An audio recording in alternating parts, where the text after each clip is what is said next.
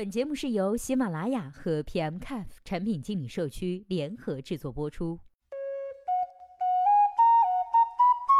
Hello，大家好，欢迎收听本期的节目。今天呢，要和大家来分享的文章题目叫做《习惯低价和免费后，如何让用户接受产品付费呢？》今天这篇文章的作者呢是来自林先生。那接下来的时间，我们话不多说，一起来听一下他是怎么说的吧。由免费转付费，由低价转高价的难度更大，风险更高。我就拿免费转付费浅薄的来分析一下。一决策分析是不是一定要做？不做行不行？关于这个决定的原因呢，一定要分析清楚，决策绝对不能错。清楚的知道目前产品处在的生命周期阶段，以及在什么时候进入下一个阶段。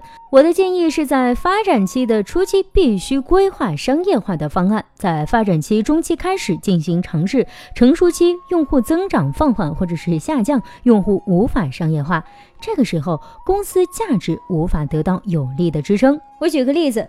Do it 点 I M 就是一个典型的先免费后收费的案例。最大的优势呢，在于多平台免费网络同步，支持 Web、iPhone 等多平台同步使用。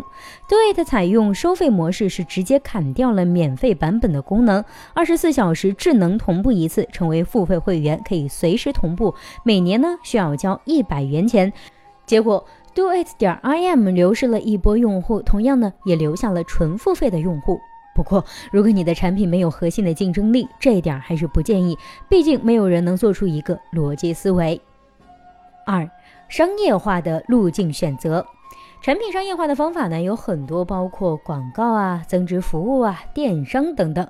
假设其他的方式不能支撑我们的期望和规划，或者是链条过长，或者是成本太高，那么由免费转付费是一个最直接的方法，当然也是一个最危险的方法。过程呢，需要注意两点，关键的在于你提供的收费产品够不够打动人，有没有特别的核心竞争力。你给用户提供的价值低于他付费的价值，那么这样的收费模式是很难进行下去的。从免费到付费，时有没有过渡期，也就是事前做好了收费的铺垫。例如，逻辑思维前期积攒了一群粉丝用户，通过开放会员资格正式介入付费模式。比如小米拥有一群忠实粉丝，社区规模不大，但是能转化用户去购买小米手机。三、市场地位分析。公司内部分析出免费转付费必须做，那么我们还必须思考产品本身和竞争情况。产品本身和竞争情况，产品本身的市场地位、所占市场份额、用户满意度跟对手比较情况。对于这些情况，必须要做一个清晰的分析和评估，否则呢就是瞎搞。比如说微信的提现的手续费说收就收，其实就是基于对市场地位的充分自信。相比于微信，支付宝移动端现在仍在免费阶段。明明支付宝的市场份额比微信高，它为什么不收费呢？相比于微信，支付宝虽然在移动支付市场占据优势，但终究是个工具产品。现在呢，也开始走社交了。相比于微信产品打开率不高，只有在产生支付行为时才会想起支付宝。微信呢本身就是社交软件，活跃用户基数高，所以有充分的自信，明确认识产品的现状，做好每一个决策。四、关于执行方法，这个还真需要具体产品具体分析，产品不同，手段也会不一样。标准的方式主要有两种：一、叠加收费的增值服务，由点到面，结合数据分析，逐步扩大增值服务的内容和品类。我国在线视频付费用户规模呢不断增长，这时候做付费就有很大的优势。举个例子，比如爱奇艺就是典型的叠加收费方式。爱奇艺呢现在有两种收费方式，一个是 VIP 会员，每月十五元；一个是点券。如果还有其他的方式呢，欢迎补充。而且呀，这两个呢是先后推出，给用户足够的缓冲时间。现在爱奇艺也开始做直播了。或许未来还会扩大增值服务。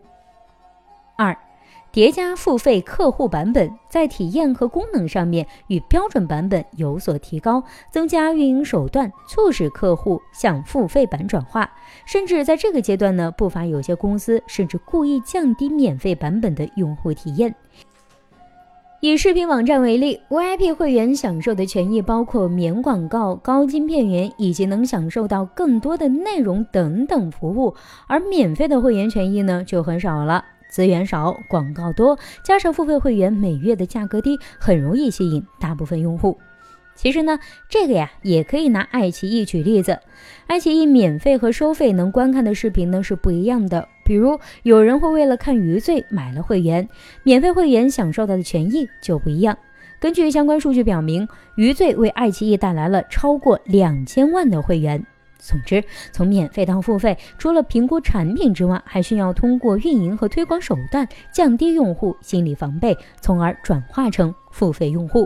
好了，以上就是本期节目的全部内容，希望本期节目能够对您有所帮助。如果对待这个问题啊，您还有自己独特的见解，欢迎登录 PM CAF 产品经理社区，我们期待您的精彩回答。那我们下期再见啦，拜拜。